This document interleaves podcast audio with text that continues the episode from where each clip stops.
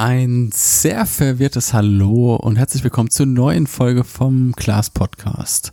Verwirrt, weil ich habe heute gelesen, dass man ähm, seine eigene Stimme während dem Aufnehmen auf die Kopfhörer durchschleifen soll, dass man das quasi äh, kontrollieren kann, während man aufnimmt, dass jetzt beispielsweise der Ton abbricht oder irgendwas übersteuert, dass man es direkt korrigieren kann. Aber es ist so verwirrend, ihr könnt euch das gar nicht vorstellen. Man hört seine eigene Stimme im im, wie im Schall quasi und dann versucht man noch nachzudenken, was man als nächstes sagen möchte. Es ist einfach, boah. Also, so stelle ich mir irgendwie Schizophrenie vor. Ganz ehrlich, das ist Wahnsinn. Aber apropos Schizophrenie, wie wäre es denn ähm, mit dem heutigen Thema, dass wir im Jahr 2020 noch einen YouTube-Kanal starten? Dazu hat Sean Tucker letztens ein Video gemacht ähm, verlinke ich euch dann mal in den Show Notes, ob es sich dann überhaupt noch lohnt, im Jahr 2020, also 10 Jahre oder 15 Jahre nach dem Starten von YouTube noch einen neuen Kanal groß zu ziehen. Und die ganz große äh, Problematik dabei ist natürlich, dass viele Menschen denken, dass es jetzt äh, zu spät ist, mit einem Kanal quasi zu beginnen. Das Problem ist, dass es gar nicht zu spät ist, sondern es ist äh, so eine Art Denkfehler in der Logik von vielen Menschen, beziehungsweise von den Menschen, die darüber nachdenken. Ja, es ist richtig, dass ähm, es sehr, sehr viele YouTube-Kanäle gibt und gerade wenn wir bei den Kanälen unter 1000 Abos sind, ist das quasi unüberblickbar. Also es werden ja pro Minute Millionen über Millionen neuer YouTube-Kanäle gestartet. Und also es, ich habe mal eine offizielle Statistik dazu gelesen. Es ist auf jeden Fall gigantisch, was da pro Jahr an neuen YouTube-Kanälen an Start geht. Und natürlich ist man davon vielleicht auch ein bisschen eingeschüchtert. Aber wenn man diese Statistik weiter beobachtet, dann sieht man auch, dass drei Viertel oder 80 Prozent dieser Kanäle es nicht schaffen, das erste Jahr zu überleben.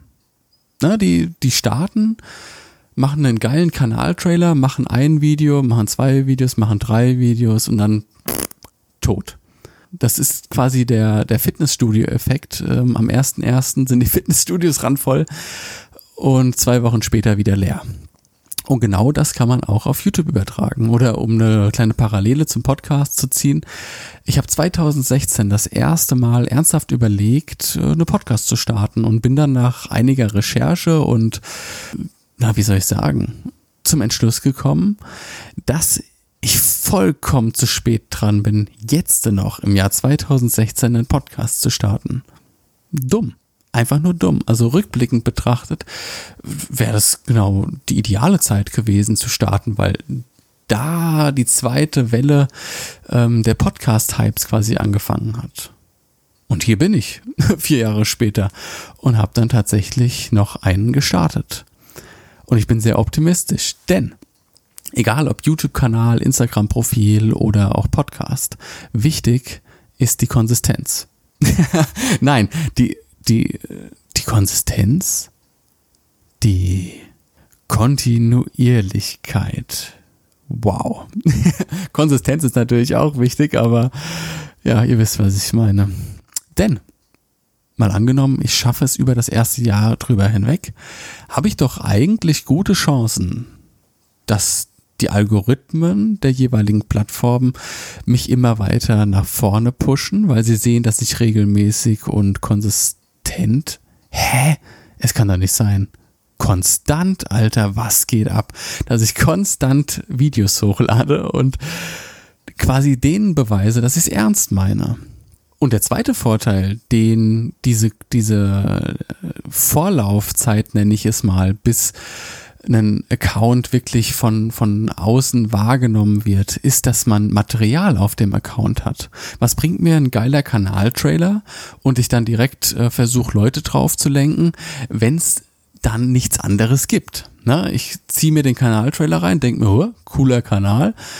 Und dann gucke ich, äh, das war's gewesen. So, dann schließe ich das Fenster ganz schnell wieder und es ist auch sehr fraglich, ob ich dann auch irgendwann nochmal wiederkomme. Wenn ich jetzt aber auf einen Podcast aufmerksam gemacht werde, der eine ganz interessante Folge hat und ich mir denke, okay, komm, schauen wir mal, was der noch so hat. und da irgendwie noch 40 andere Folgen sind, die ich mir reindonnern kann, ist das doch mega. Ne? Auf, für einen YouTube-Kanal. Das, das ist für die Bindung quasi absolut notwendig, weil umso schneller drückt dann die Person, die ich auf meinen Kanal gebracht habe, auch auf den Abonnieren-Knopf. Was auch ganz oft vernachlässigt wird, beziehungsweise wo irgendwie keiner dran denkt, wenn man jetzt beispielsweise große Kanäle auf YouTube von vor zehn Jahren nimmt, also die Außenseite, Simon Desue, wie sie alle hießen damals. Meiner Meinung nach waren die alle viel zu früh. Das waren Vorreiter gewesen, ganz klar, die haben die Tür geöffnet, aber die sind damit nicht so reich geworden wie Kanäle, die heute groß sind, weil damals, vor zehn Jahren, die Budgets noch überhaupt nicht da waren. Also wenn du damals in, einer, in einem Unternehmen hergegangen bist und hast zu deinem Marketingchef gesagt, hier Chef, lass doch mal ein bisschen Budget für den und den YouTuber springen, dann hat er dich mit ganz großen Augen angeguckt und hat gesagt, hä, was ist denn ein YouTuber? Ist das Fernsehwerbung? Ist das Prospektwerbung? Kann ich das an der Plakatwand kleben? Nee, das ist Internet. Dem geben wir Geld und der macht Video, äh, Werbung in seinem Video für uns. Nee, so eine neumodische Scheiße machen wir nicht. Jetzt habe ich die Dialekte ein bisschen gemischt, aber ihr, glaube ich, ihr wisst, was ich meine. Heute ist das ganz anders. Also diese, diese Waage zwischen Medienbudget klassisch und Medienbudget online, das nähert sich immer mehr an. Klar ist eine Fernsehwerbung um Viertel nach acht äh, auf RTL immer noch teurer als eine Woche Werbung auf Facebook zu schalten, aber es gleicht sich immer mehr und immer mehr an. Und wenn ich heute als Influencer oder als Content Creator ein cooles Unternehmen habe, äh, kann ich damit auch sehr, sehr gutes Geld verdienen. Also kann man eigentlich so als Resümee sagen, auf die Frage, ob es 2020 zu spät ist, einen YouTube-Kanal zu starten oder von mir aus auch einen Podcast oder eine Instagram-Seite oder auch einen Blog. Nö, es ist genau richtig, jetzt Gas zu geben. Wenn du die Eier hast, das auch durchzuziehen. Klar, wenn du einer von den Lutschern bist, die drei Videos machen und dann wieder in dem, im Erdboden versinken, okay, dann ist das halt so ganz ehrlich, ich habe ja auch schon mal einen YouTube-Kanal gestartet. Habe einen coolen Kanaltrailer gemacht, habe ein Intro aufgenommen, habe mein erstes Tutorial gepostet. Ja, und irgendwie, ich glaube, drei oder vier Jahre später habe ich den Kanal kommentarlos gelöscht. also es war einfach ein kompletter Reinfall, weil ich dann gemerkt habe, dass dieses Format Video oder Tutorial-Content einfach nicht so meins ist. Ne, es hat mir zwar Spaß gemacht, das zu machen, aber mir hat dann irgendwie auch dann der Reiz gefehlt. Also ich habe dann auch noch ein, ein Tutorial aufgenommen gehabt und habe es dann gar nicht mehr hochgeladen. Weil es mir während dem Aufnehmen habe ich mir dann schon gedacht, okay, nee, was soll ich denn damit? Ja, Quatsch. Und das ist auch, glaube ich, das Paradoxon der Fotografen. Ich meine, ein Musiker, jemand, der Bilder malt, jemand, der äh, mit Holz arbeitet, macht der Videos darüber, wie er mit dem Holz arbeitet? Oder macht er Videos darüber, welches Mikrofon er zum Aufnehmen benutzt hat, welches Mischgerät er benutzt oder an welchem Monitor er seine Aufnahme überprüft? Nee, das machen irgendwie nur Fotografen. Warum ist mir auch total es ist mir ein Rätsel, ehrlich gesagt. Und es ist auch das Erste, wenn ich an einen, an einen Foto-YouTuber denke, dann denke ich direkt an Tutorials. Ich meine, ihr, ich, ihr könnt ja mal die, dieselbe, äh, die Probe machen. Denkt mal an einen YouTuber. Ihr denkt sofort an jemanden, der euch Tipps gibt, der euch hilft, der euch zeigt, wie was in Lightroom geht, wie ihr Photoshop macht und warum er aktuell diese Kamera und dieses Objektiv benutzt. Und in der Regel sucht ihr ja auch direkt danach. Also ich suche eigentlich selten nach Fotografen auf YouTube, weil ich äh, deren Bilder sehen will, sondern eigentlich suche ich dann nach Objektiv XY, nach Kamera äh, ZX und nach Bildbearbeitungstechnik JK. Ja? Also ich suche jetzt ganz selten bei einem Musiker, suche ich direkt nach seinen Liedern. Bei Fotografen ist das irgendwie nicht so. Und ich glaube, da sind wir auch so ein bisschen selbst dran schuld, weil wir, weil wir seit Beginn des Internets quasi so uns verkaufen. Gerade in Videos. Und es liegt ja auch im Prinzip nahe. Ne? Aber damit kann man ja keinen Kundenstamm aufbauen. Im Prinzip produziere ich als Fotograf Content für andere Fotografen.